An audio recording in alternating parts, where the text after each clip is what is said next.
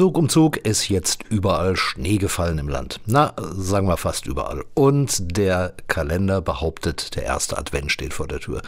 In unselig unfriedlichen Zeiten neigt man zum Ignorieren, aber es hilft ja nichts. Die Vorweihnachtszeit hat begonnen.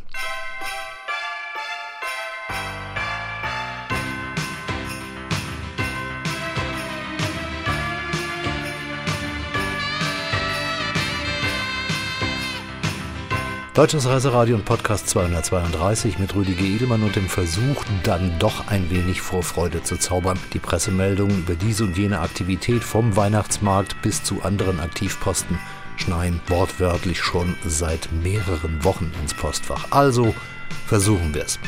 Marker 1, romantisch dampfend. 2019 hatte man damit begonnen und eine Dampfbahnstrecke im Erzgebirge spielt dabei die Hauptrolle. Erinnerung und so soll's wieder werden. Bimmelbahn und Lichterglanz beim befahrbaren Weihnachtsmarkt im Weißeritztal am 2. und 3. Dezember. Mit 29 Euro pro Person kann man dabei sein. Für Besitzer des Deutschlandtickets kostet es einen 8 Euro Historikzuschlag. Bis zu vier Kinder bis 14 Jahre können pro Ticket kostenfrei mitfahren.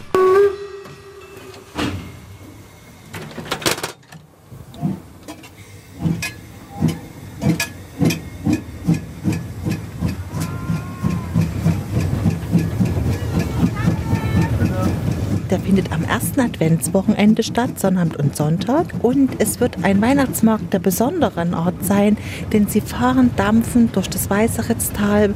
Es wird an allen Stationen wunderbare Erlebnisbereiche geben, wo äh, sie die, das weihnachtliche Flair des Erzgebirges kennenlernen können und gleichzeitig das Dampfbahnerlebnis damit verbinden können. Wir werden natürlich ganz dem Erzgebirge typisch in Dippoldeswald einen erzgebirgischen Handwerkermarkt haben. Für den Schmiedeberg wird sich alles um die Pyramide drehen. Da gibt es einen Pyramidenanschub, auch in Spestritz mit Lampion-Umzug für Kinder zu den Pyramidenanschieben. Und natürlich, wenn man ganz oben in Kipsdorf angekommen ist, dort dreht sich alles traditionell um den Wintersport. Dort wird die Bahnstrecke komplett ausgereizt. Es wird alles an Zugfahrzeugen, an Lokomotiven und Wagen genutzt werden, was irgendwie vorrätig ist. Und die ganze Ausstattung auch mit Sonderfahrzeugen wird an dem Wochenende unterwegs sein. Eine wunderschöne beleuchtete Atmosphäre mit sehr viel rieselnden, leisen Schnee ist inklusive. Also wir wünschen uns das sehr und hoffen, dass unser Plan funktioniert.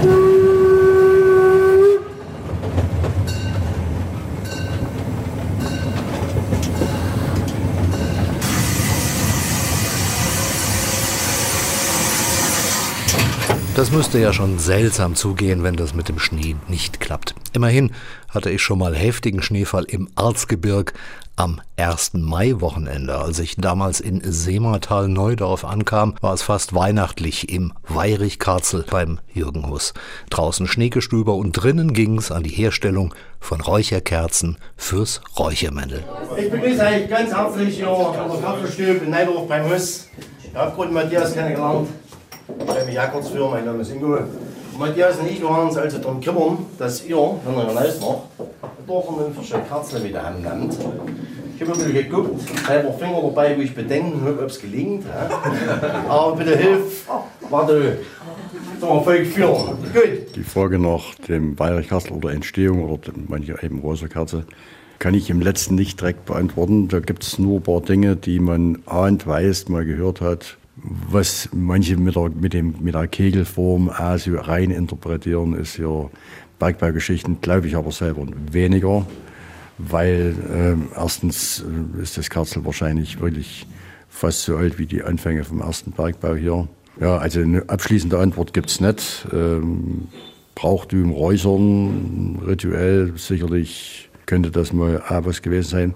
Weihrauch hat ja eine, eine gute äh, heilsame Nebenwirkung. Neben vielen äh, gesundheitlichen Aspekten ist er auch sehr reinigend. Das Ausräuchern zum Beispiel vom Stall, ja, also wo es, wo es einerseits ein bisschen um Geisterbeschwörung ging, ja, aber hauptsächlich ging es darum, um, um äh, den Stall, das Vieh ein Stück zu reinigen.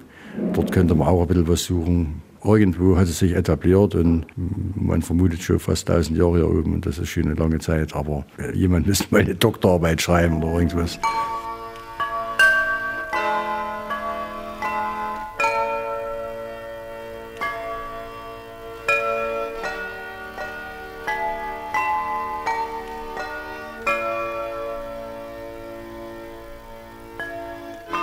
Dann hat man halt noch das, was äh, übers Verbrennen gut riecht. Und jeder Stoff riecht ja nicht unbedingt gut, wenn er brennt. Also es gibt ja abartige Gerüche.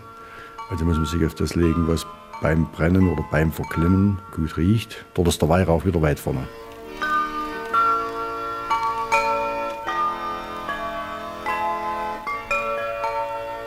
Ja, das Nurschwarz ist äh, sicherlich eine gute oder richtige Feststellung. Das ist ganz schnell einfache Holzkohle. Damit hat man erstmal knapp 90 Prozent hat man dort schon erstmal den Grundstoff, also das, was brennt. Ja, und dann kann man natürlich das Kerzel erleben, damit kann man auch Geschichte vom Erzgebirge ein bisschen hören. Man kann ein bisschen was vom Brauchtum mitkriegen. Und was ganz wichtig ist, ich tue mich ja jetzt fast verstellen. Normalerweise rede ich ja erzgebirgisch. Und wenn ich aber als Erzgebirgisch hier schwafeln täte, dann täte es keine Sau verstehen. Und deswegen rede ich doch wieder vornehm. Also wenn man hier bei uns was erfährt, dann erfährt man das in Dialekt. Und da muss man ein bisschen drauf hören.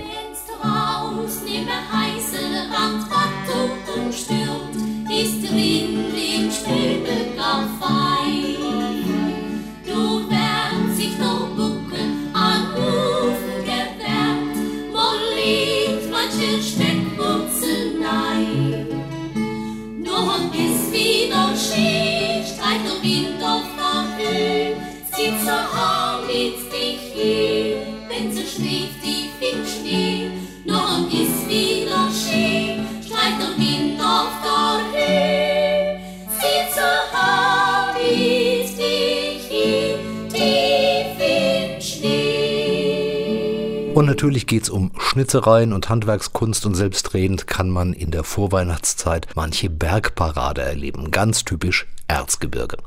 Wäre nur noch ein Weihnachtsessen zu erwähnen, das seinesgleichen sucht und ziemlich umfangreich ist. Wie es der Name schon sagt, Neunerlei. Oma Inge aus dem Trakenerhof in Eppendorf berichtete mir vor einigen Jahren von den dazugehörigen Spezialitäten. Das Neunerlei, was wir zu Weihnachten haben, den Heringssalat, die schwarzen Johannisbeer, die Semmelmilch, Schweinebraten, Sauerkraut. Sauerkraut muss auch gelernt sein, das Sauerkraut zu machen. Ja. Wir machen Sauerkraut mit Kartoffeln, geriebene Kartoffeln. Das muss sämisch sein. Und dann kommt auch sehr viel Speck rein. Am besten schmeckt das Sauerkraut, wenn man Schweine schlacht und du hast die Wurstspree, die du oben abschöpfst. Majoran, das wird das schönste Sauerkraut, was es gibt. Und das Sauerkraut muss schon gut schmecken im Eimer. Wenn das nicht schmeckt, wie ich im, so im Sommer schmeckt das Sauerkraut einfach nicht. Habe ich bei Neunerle noch was vergessen? Rote Beete-Salat. Ach, rote Beete und Brot, ja. Aber naja, rote Beete, das ist nur jetzt, das wird schon auch gegessen. Manche wollen es nicht, aber es ist sehr gesund.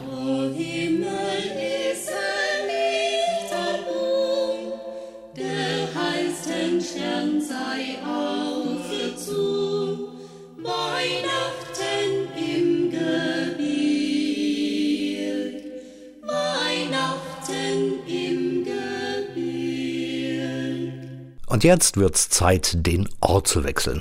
Zu einem Klassiker, der als Weihnachtsmarktort weltberühmt ist, auch wegen Lebkuchen und Zwetschgemännler.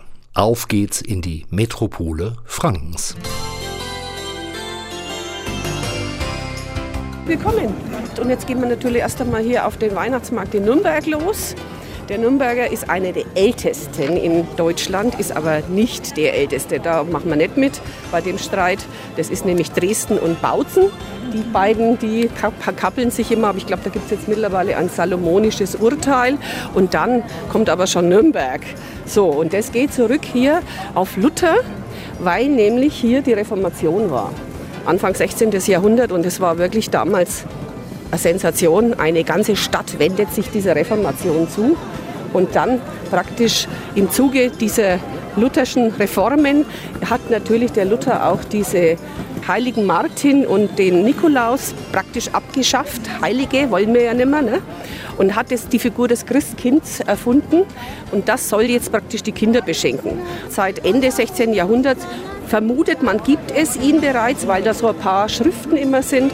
Und dann gibt es aber wirklich einen Beweis, aber das ist erst 1628 und da haben wir eine Spanschachtel im Germanischen Nationalmuseum. Aber das ist jetzt nicht so wichtig. Und wir haben hier diesen Markt und das ist ein sehr traditioneller Markt. Das Marktamt hier in Nürnberg, das achtet total streng auf zum Beispiel keine Musikberieselung. Fällt Ihnen das auf? Dann, wenn Sie da hinschauen, alles echte Tannenzweige. Also hier soll es möglichst wenig Plastik geben, vor allen Dingen in den Geschäften. Also diese Budenbeschicker, die sind in vierter, fünfter Generation hier. Die werden natürlich immer wieder genommen, wenn sie es denn weitermachen wollen. Und das ist alles eine Bastelarbeit, das ist keine Fabrikarbeit, weil sowas gibt es natürlich überhaupt nicht mehr. Also seit 1948 ist er wieder hier auf dem Hauptmarkt. Wenn man sich da Bilder anschaut, die mussten erst einmal hier noch Schutt räumen. Das muss man auch wissen und das wissen eigentlich eigentlich die Nürnberger schon gar nicht mehr, was da eigentlich an Herzblut bei den Buden dahinter steckt und Familiengeschichten dahinter stecken. Und das möchte ich Ihnen ein paar jetzt zeigen. Seit 73 findet er immer die Eröffnung Freitag vor dem ersten Advent statt. 17.30 Uhr eröffnet das Nürnberger Christkind.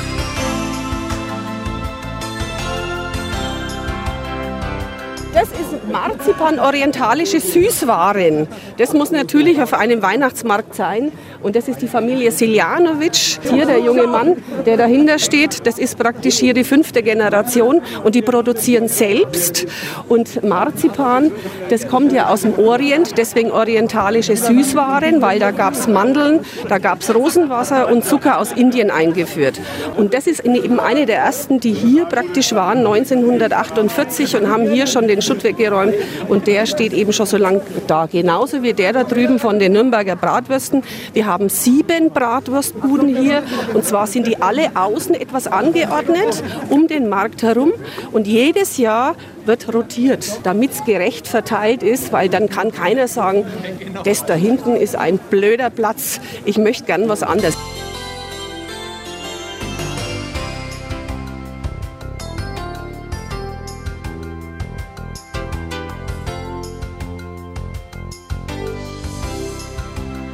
Sterne, die Sie da sehen, sind alle noch selber gemacht und die Frau Ulrich ist bereits seit 1986 als Kind hier. Es war nämlich der Stand ihrer Tante und dann hat sie das übernommen.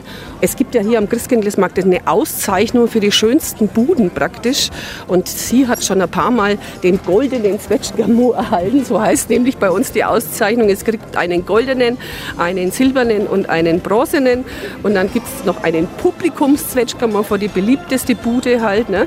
Und das kann man Internet eben alles äh, wählen auf www.christkindlesmarkt.de und die hat eben schon ein paar Mal eben diesen Preis bekommen. Und jetzt komme ich dazu, diese Heimarbeiterinnen, sie hat sechs Heimarbeiterinnen, die wirklich das ganze Jahr über Sterne fertigen. Das sind alle selber gemachte, handgefertigte Sterne. Und sie kennt noch jemanden, der eine alte Spanmaschine hat, also wo Span rauskommt. Und das sind diese Spansterne, die da, ne? die sind Spansterne. Und sowas ist eigentlich aussterbend, weil äh, wenn es das nicht mehr gibt, diese Maschine und diesen Menschen, ja, dann muss man mal gucken, wie es weitergeht.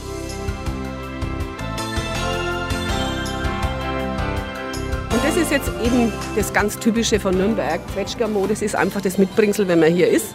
Und das ist der Ursprungszwetschgermo aus dem 18. Jahrhundert. So hat man angefangen also das ist wirklich ohne Gesicht. Das ist einfach Zwetschgen zusammengesteckt, ein Hut auf, ein Bauchladen ohne Gesicht, wie gesagt. Und äh, das ist praktisch der Ursprungszwetschgermo. Und dann hat es ganz lange Zeit eigentlich nur fünf gegeben, nämlich das Bauernweibler, das Bauernmännler und dann hat man noch gehabt einen Musikanten, einen Nachtwächter und einen Schornsteinfeger. Diese fünf, die hat es ganz lange gegeben, bis man dann natürlich mit dem Zeitgeist mitgegangen ist. Und diese Familie ist jetzt auch, ich muss jetzt fragen, ich glaube vierte oder fünfte muss ich jetzt fragen, ob in welcher Generation die schon basteln. Und das ist eigentlich alles, die sind alle miteinander verwandt hier auf dem Christkindlesmarkt. Das, das, das, ist die, das ist die Schwester da vorne und die basteln tatsächlich ab Januar kaufen die ein wieder. Also die entweder sie gehen in den Wald, sammeln Ästchen und so und basteln praktisch diese Vielfalt an äh, Zwetschgen, Männern und Weiblern. Und schauen Sie sich das einmal an, was da alles gibt. Ja. Das ist praktisch Rauschgoldengel, also einer von, den, von, von mehreren Ständen hier am Christkindlesmarkt Rauschgoldengel. Und der Rauschgoldengel, da gibt es jetzt auch so eine rührselige Geschichte dazu. Es gab hier einen Dockenmacher, so erzählt man sich, so ist die Legende. Und äh, Spielzeug hat es ja schon immer hier in Nürnberg gegeben. Und äh, man sagt, Früher sind ja Kindersterblichkeit hoch gewesen, denn seine schönes Töchterlein ist leider verstorben und dann hat halt er praktisch, um seiner Frau Trost zu spenden, in seiner Werkstatt dann eine, eine Puppe zusammengebaut und dieses Rauschgold, also das, was praktisch hier dieses Plissier, dieser Plissierrock, das ist sozusagen ein Abfallprodukt aus der Messingindustrie. Und es wird so dünn gehauen und deswegen hat es den Namen Rauschgold, weil das dann eben, wenn es praktisch gefaltet ist, dann rauscht es. Und bis 1954 hat es das gegeben, aber dann hat das Messing hat sich dann abgelöst und jetzt ist es praktisch eine Goldfolie, weil auch das Messing hat auch den Nachteil, wenn es natürlich länger dasteht, was passiert mit Messing? Es läuft an, genau.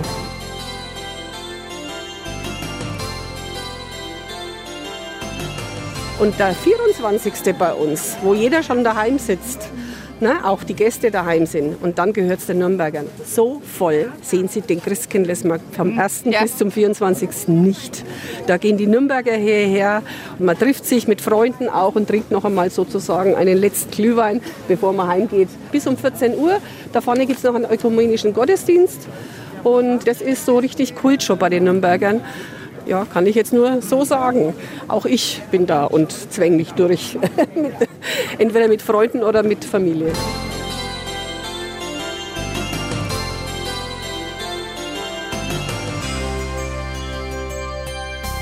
Es klang schon an, wichtig beim Christkindesmarkt und auch sonst und überhaupt. Lebkuchen. Also handgemachte Elisenlebkuchen nicht vergessen. Elisenlebkuchen kaufen. Obladenlebkuchen können Sie vergessen. Das brauchen wir nicht. Elisenlebkuchen ist das Geheimnis. Und wenn Sie fragen, einige gibt sogar einige Sorten ganz ohne Mehl.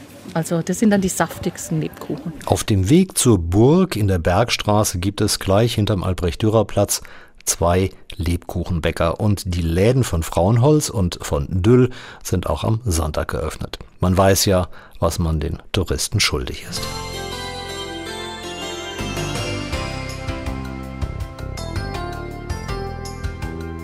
Und Bratwürstler dürfen ebenfalls nicht fehlen. Die Spezialität ist drei im Wegglas, so sagt man in Nürnberg, wenn man ähm, ja was auf die Hand essen will. Viel wichtiger ist aber, dass sie überall schmecken. Bratwürstle sind halt was Besonderes. Zu ihrer Größe oder müsste man eigentlich kleine sagen, gibt es selbstredend eine Legende. Angeblich seien sie so klein gemacht worden, weil es in Nürnberg in früheren Zeiten eine Sperrstunde gab und so durch die Löcher der kleinen Gastwirtschaften hätte man die Bratwürste noch stecken können, um die hungrigen Gäste, die internationalen, die immer noch unterwegs waren, dann mit guten Bratwürsten verköstigen zu können. Also findige Gastwirte in Nürnberg, die haben die kleine Nürnberger Bratwurst erfunden. Und bis auf den heutigen Tag klein und lecker. Und man wird nicht satt mit sechs, man braucht schon mindestens zehn, damit man seinen Magen füllen kann. Und das Geheimnis für unsere Bratwürste ist, nehmen Sie nicht einfach den Senf, der auf dem Tisch steht, sondern Meerrettich bestellen. Mit Meerrettich schmecken sie am allerbesten. Und das Schöne, man wird ihrer nicht überdrüssig. Sie schmecken am nächsten Tag garantiert genauso gut. Im Übrigen kann man aus den kleinen Leckereien auch noch was ganz Pfiffiges machen. Das mag nicht jeder, aber wer es mag, der schwärmt. Die blauen Zipfel, eine Spezialität, ein eigenartiger Name und sie schauen auch sehr eigenartig aus. Das sind die gleichen Würstchen, die werden aber nicht auf den Grill geworfen, sondern in einer Brühe, in einer sehr kräftigen Brühe aus Wein und Essig und ähm, Zwiebeln und Wacholder gekocht letztendlich oder man lässt sie ziehen und die kriegen dann so eine komische weiß-bläuliche Farbe. Sehen eigentlich fast unappetitlich aus, aber schmecken halt sehr lecker mit diesem kräftigen Wein- und Essiggeschmack dann und eben ganz viel Zwiebeln und ein richtig schönes fränkisches Bauernbrot dazu. Eine perfekte Mahlzeit.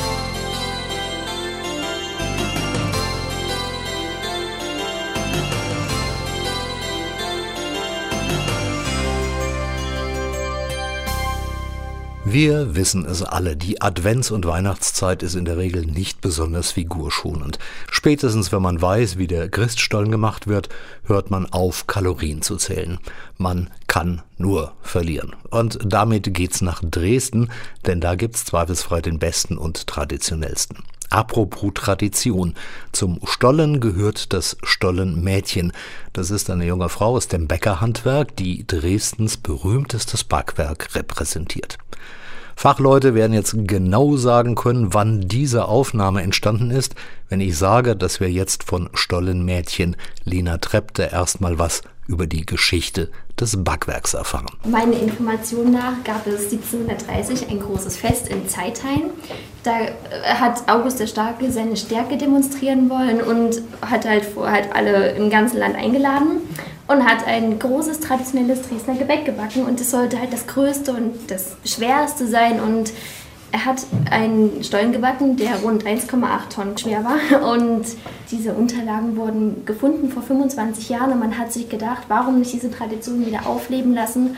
Und jedes Jahr machen alle vom Dresdner Christstollen, die Verbandsmitglieder, jeder backt Platten für den Dresdner Christstollen, der dann zusammengesetzt wird und präsentiert wird. Es ist eine Riesensause auf dem Striezelmarkt jedes Jahr Anfang Dezember. Rund 65.000 Besucher lassen sich das nicht entgehen. Jedes Jahr. Nun kann man sich den Stollen selber backen. Oft wird er hart und trocken oder man vertraut gleich dem geschulten Fachpersonal. Und äh, was packt man rein? Damit starten die ewigen Diskussionen. Mit Zitronat, mit Orangat oder eher ohne. Therese Martin ist Bäckermeisterin und Backstubenchefin in der Bäckerei Wippler und sie weiß das ganz genau. Hier, wo wir jetzt stehen, wird natürlich in den Kesseln unser Stollenteig hergestellt. Also wie gesagt, ist ja unser traditionelles Gebäck. Alle Dresdner Bäcker backen Dresdner Fischstollen. Nicht einfach nur einen Butterstollen oder einen Kaffeestollen, sondern wirklich original Dresdner Christstollen. Wie es der Name sagt, ist eine geschützte Marke und da müssen auch bestimmte Zutaten rein und auch zu bestimmten Anteilen. Also das ist sozusagen in einer Verordnung festgelegt und so muss es auch jeder Bäcker machen. Und da gehört rein, ganz wichtig, Butter. Ne? Und zwar bezieht sich das auf, das auf die Mehlmenge und da kommen 50% Butter rein. Wow. 50 Wow. Wir machen immer in so einem großen Kessel einen Teig von 50 Kilo Mehl. Dann nehmen wir auch richtiges äh, Weizenmehl. Wir haben auch ganz Besonderes aus der Dresdner Mühle. Wir haben hier in Dresden eine Mühle, die das Mehl richtig vermahlt aus den Feldern in der Umgebung. Und die machen extra für die Dresdner Bäcker Dresdner Stollenmehl. Das ist ein ganz besonderes Auszugsmehl. Das ist noch ein bisschen heller als das Kuchenmehl, was man vielleicht von zu Hause kennt, das 405er. Das ist noch ein bisschen heller und macht eine richtig schön helle Krume. Das ist sozusagen das Innenleben von dem Stollen. Und dann kommt darauf 25 Kilo Butter auf 50 Kilo Mehl. Dann kommt dazu 20% bis 25% Zucker. Dann kommen rein Mandeln und zwar in verschiedenen Granulationen sozusagen. Das kann jeder Bäcker aber für sich bestimmen. Wichtig ist, dass mindestens 15% Süße und bittere Mandeln drin sind. Wir machen geriebenes Mandelgrieß bitteres, also Bittermandeln in Grießform und in gehackter Form. Das verteilt sich natürlich in dem Stollen und von dem Mundgefühl her ein bisschen anders, als wenn man jetzt nur gehackte Mandeln reinmachen würde. Genauso wie mit den normalen süßen Mandeln machen wir gehackte und gestiftelte rein. So hat man auch nochmal ein anderes Mundgefühl ne? beim Draufbeißen. Es splittert ein bisschen. Aber diese Mandeln werden auch bei uns noch in Rum eingelegt. Ja, einen Tag vorher. Man kann sie auch überbrühen mit Milch oder Wasser. Aber da ist die Gefahr, dass das Gebäck schimmelt höher, als wenn man das natürlich in Alkohol einlegt. Und auch Rum hat nochmal ein schönes Aroma, wenn das schön durchzieht. Und das muss man auch machen, damit der Stollen schön feucht bleibt. Je mehr feuchte Zutaten man reingibt, desto länger hat man ein Gebäck frisch und kann es auch ein bisschen ja, feuchter lassen. Zum Stollenteig gibt man keine Flüssigkeit dazu. Das Einzige, wo man Milch zugibt, ist ein Vorteig. Man nennt das Hefestück. Da kommt Milch, Hefe und Weizenmehl. Das wird zu einem Teig verknetet bis der schön gebunden ist. Und der liegt dann eine halbe Stunde. Das ist immer so der erste Arbeitsschritt vom Stollen herstellen. Dann kommt zu diesem Vorteig, wie gesagt, die Fettigkeit, also die Butter, Zucker, die eingeweichten Mandeln. Dann kommen wir zu den Früchten. Da gibt es einmal das Zitronat und das Orangat. Ne? Also das Orangat ist ja sozusagen kandierte Orangenschalenpaste von einer Bitterorange. Und das Zitronat sind nicht Zitronen, so wie wir sie kennen, sondern das ist Zitrat-Zitronen. Die wachsen auch auf Zitratbäumen, also es ist eine wirklich grüne Zitrone. Die wird auch nicht gelb und die wird auch ähm, eingelegt, kandiert über mehrere Vorgänge und dann halt gewürfelt. Die werden genau 3 mal 3 mm geschnitten, damit das richtig schön fein ist, damit man halt nicht, manche mögen das nicht, auf so ein Stück Zitronen oder Orange, Bitterorange drauf zu beißen. Da ist es wieder. Aber was sagt Therese, besonders klein schneiden, dann klappt's auch mit dem Zitronat. Und die Diskussion ums Marzipan im Stollen, die beantwortet sie auch. Eindeutig. Naja, mit Kompromissbereitschaft. Der Marzipan kommt nicht in den Dresdner Christstollen. Das Aroma, den man manchmal vielleicht herausschmeckt, kommt aus der Mischung süßen und bitteren Mandeln und dann natürlich ähm, das Feuchte. Also man kann jetzt zum Beispiel den Dresdner Christstollen etwas verändern auf Kundenwunsch. Wenn jemand möchte Marzipan reinhaben, dann macht man so eine Marzipanrolle in die Mitte. Jetzt haben wir erstmal den Teig. Der ja, muss gebacken werden. Dann kommt er in den Ofen, der wird gebacken eine Stunde, wenn er größer ist, ein, eine Stunde zehn ungefähr in den großen Bäckereiöfen. Es kommt auch immer auf den Ofen ein bisschen drauf an. Und dann wird er, wenn der rauskommt aus dem Ofen, heiß gebuttert mit kochender Butter. Also die Butter muss aufkochen, dass sozusagen das Wasser sich auskocht. Dann wird der gebuttert und das ist so wie eine Versiegelung. Dann wird der in der Form bei uns abgelagert bei 16 Grad. Und wenn es jetzt dann losgeht, holen wir uns diese Stollen rüber, also wieder in die Backstube, haben wieder Butter aufgekocht, buttern die das zweite Mal. Dann kommt Kristallzucker drauf, dann werden die kurz abgetrocknet, dann kommt Puderzucker und zum Schluss kommt noch so eine dünne Schicht süßer Schnee. Und das ist eine niedliche Bezeichnung für hm, noch mehr Zucker. Was stand doch auf der Postkarte, die ich aus Dresden mitgebracht habe? Zuckerschnüde. Das sagt alles.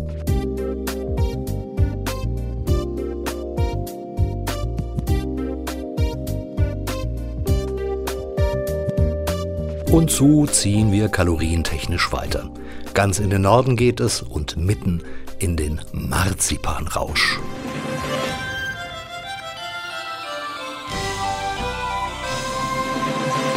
Herzlich willkommen, Herr Edelmann, in unserem Stammhaus in Lübeck bei Niederegger.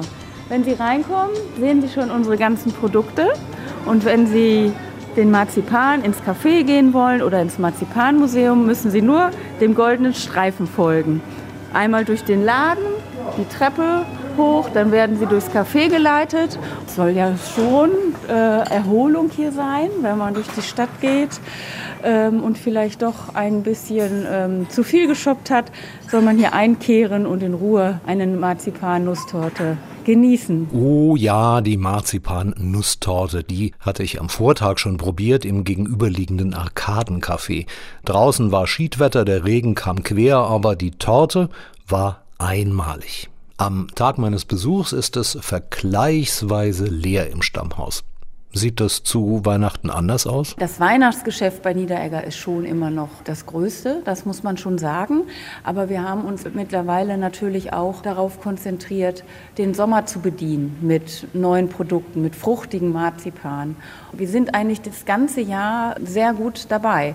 Natürlich die Tradition mit Weihnachten, man hat von der Großmutter oder von den Großeltern dieses Marzipanbrot geschenkt bekommen oder die Kartoffeln und das trägt man immer weiter und das möchte man auch. Ne? Stimmt. Mein Marzipanbrot von Oma und Opa habe ich früher auch erst mal ein paar Tage aufgehoben.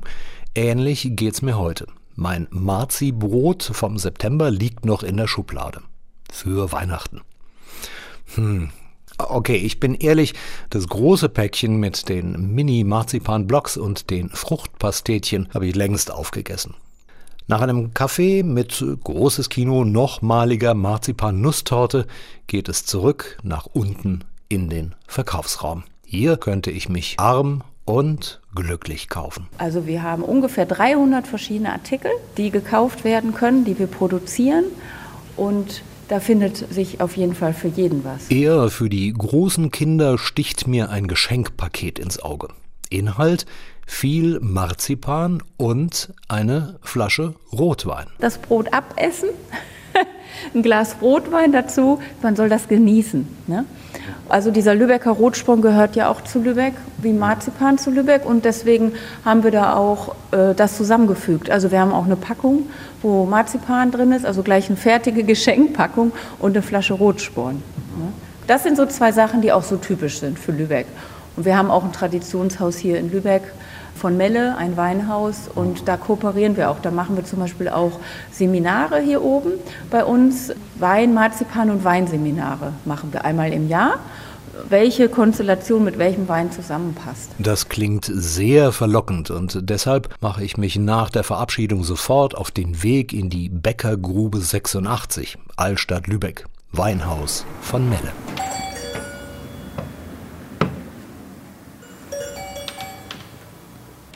Ich habe Glück, trotz des Spontanüberfalls. Silke Preust, die Sommeliere des Hauses, gibt mir einen Schnellkurs in Sachen Lübecker Weingeschichte. Die Geschichte des Rotspons beginnt bereits im Mittelalter, als die Lübecker Kaufleute angefangen haben, das gröbere Salz aus La Rochelle zu holen, weil das Lüneburger Salz wurde wie Gold gehandhabt, sodass man dazu griff, äh, das gröbere Salz von La Rochelle zu holen, um hier die Heringe zu konservieren.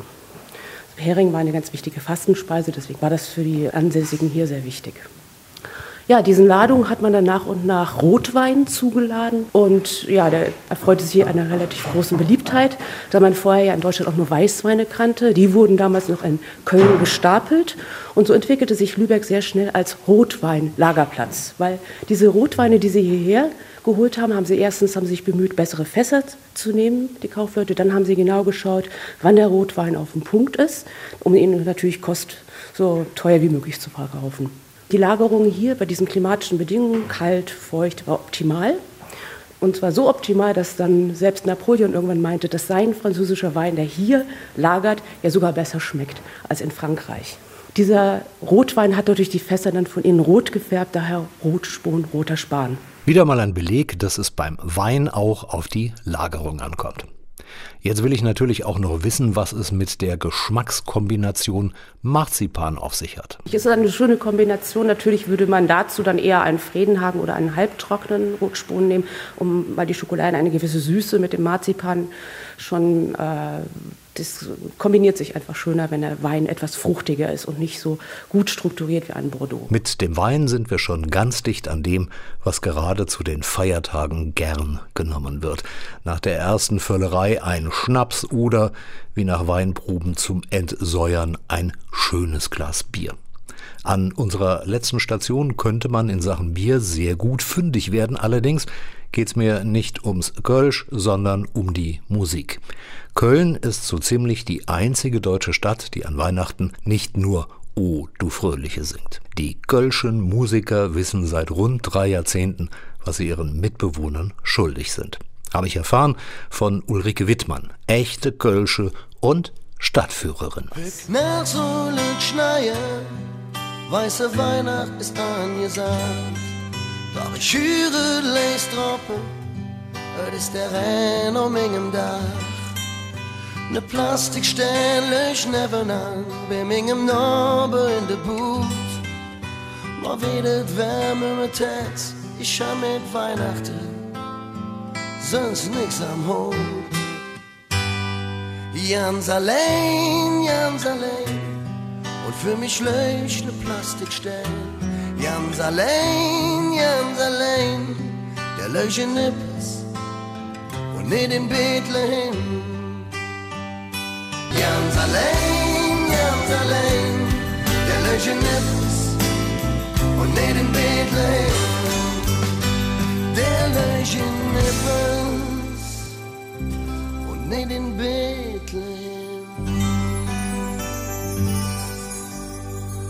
Kölsche Weihnachten. Gibt es wirklich typische Christdachleder? Gibt es, wobei man sagen muss, das erste kölsche Weihnachtslied hieß Sit hörschlich, le flück sit still, also seid ganz leise und still.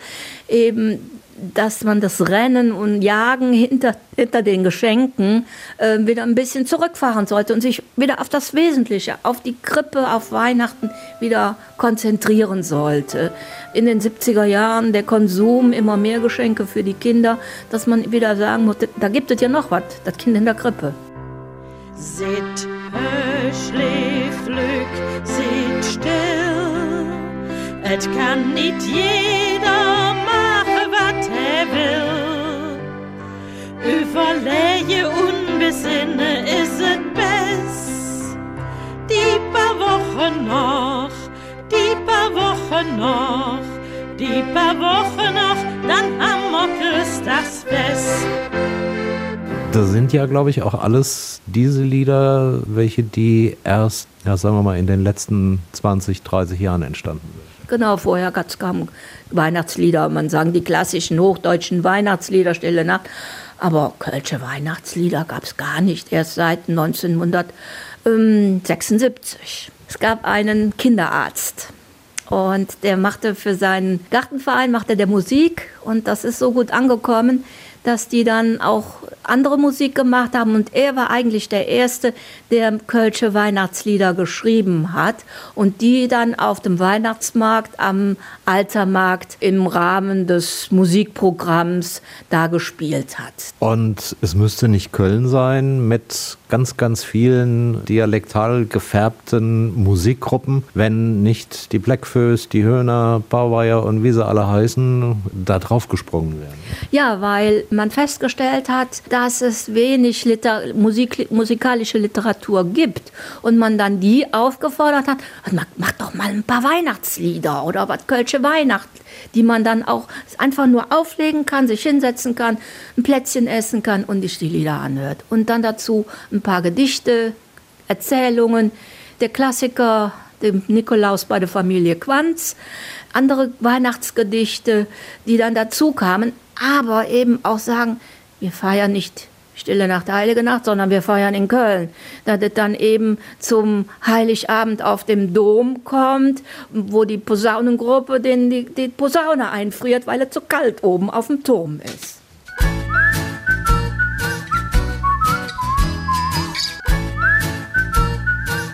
Dann wünsche ich Ihnen fröhliche Weihnachten. Was ich gerne noch mitnehmen würde, akustisch, ist eine echte Kölsche Weihnachtsgruppe. Ich wünsche euch ein glückselig Christkind. Ich wünsche mir alles Jode zum Fest und zum neuen Jahr. Ich kann doch wirklich gebrochen. Der Menge Frau, die ist nicht mehr da. Als der Weihnachtsmann nach der Bescherung ging, da nahmen sie einfach mit. Und als ich es endlich bemerkt hat, da war halt längst zu spät. Fröhliche Weihnacht, heilige Nacht, schöne Bescherung, der hätte das gedacht fröhliche Weihnacht. Jetzt weiß ich Bescheid, mich nur zu bedienen.